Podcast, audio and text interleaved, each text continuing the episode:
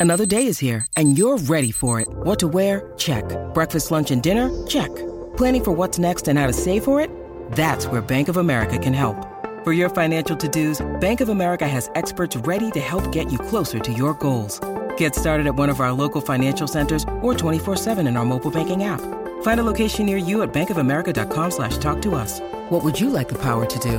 Mobile banking requires downloading the app and is only available for select devices. Message and data rates may apply. Bank of America and a member FDIC.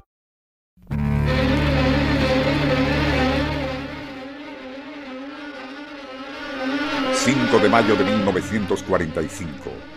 Alemania nazi ha sido derrotada y un avión Junker 88 de la Luftwaffe, transportando correos, documentos y valores pertenecientes a las más altas jerarquías del nazismo, es atacado por cazas aliados entre Salzburgo y la frontera con Suiza. Con su valioso cargamento de lingotes en oro y platino, más de 500 millones en francos oro, se estrellará en un glaciar cercano a dos lagos.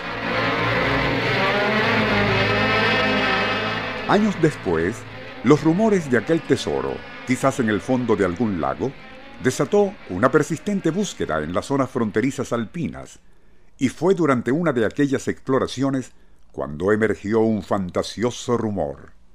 Supuestamente, se habría detectado en el fondo de un pequeño, pero muy profundo lago, algo tan extraño como inexplicable. Nuestro insólito universo. Cinco minutos recorriendo nuestro mundo sorprendente. En abril de 1948, un buzo que había descendido a la parte más recóndita de aquel cuerpo de agua para continuar la reparación del cable de una draga, detectó algo inusual. Semienterrado en el espeso fango estaban los restos de un avión alemán de combate de la Segunda Guerra Mundial. Solicitada ayuda de un experto, se determinó que eran de un Messerschmitt 110 y no del notorio Junker 88 con un supuesto tesoro. En la cabina aún permanecía el cadáver del piloto, y fue cuando buzo y experto se acercaron a examinar más de cerca el estado de aquellos restos, cuando notaron que a unos 15 metros más allá del caza, y a pesar de la turbia visibilidad, parecía haber otro fuselaje, pero bastante más grande. Acercándose, el experto de inmediato notó que más que otro avión, el objeto recordaba al cuerpo de un submarino pero, ¿un submarino en el fondo pantanoso de un pequeño lago alpino? Algo tan absurdo como improbable bien merecía una investigación. Pero, y antes de sacar conclusiones apresuradas, el especialista prefirió acercarse más al objeto para examinarlo en detalle. A pesar del tiempo que parecía haber estado allí, el metal, en la forma cilíndrica y alargada, lucía más como platino que aluminio.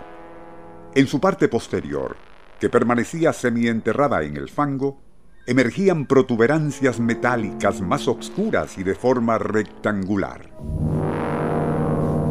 En sus topes, unas placas achatadas con ranuras y divisiones, algo así como radiadores.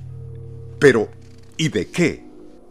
Al principio pensó que aquello podría ser el prototipo de un modelo avanzado de los temibles cohetes V-2, armas de venganza, como las había denominado Hitler, que habían causado enorme destrucción cuando fueron lanzadas contra Londres.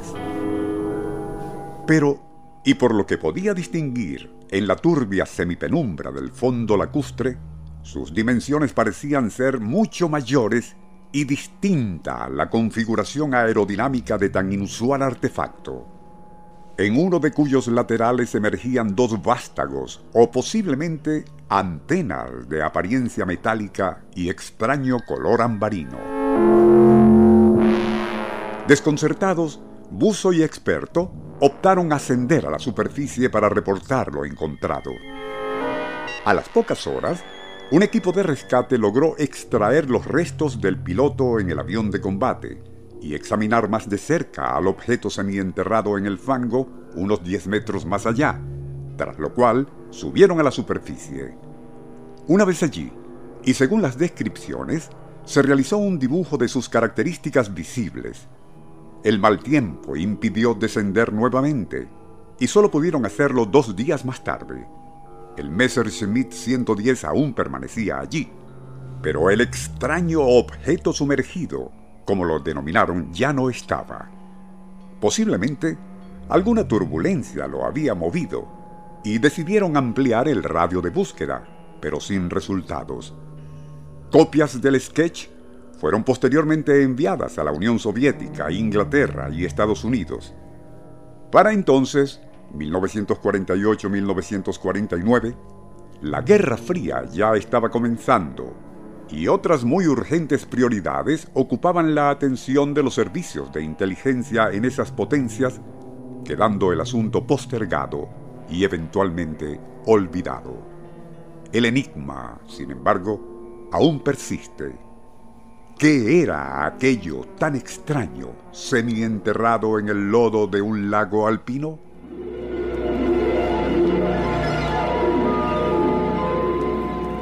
Nuestro insólito universo. Email insólitouniverso.hotmail.com Autor y productor Rafael Silva. Apoyo técnico José Soruco y Francisco Enrique Mijares. Les narró Porfirio Torres.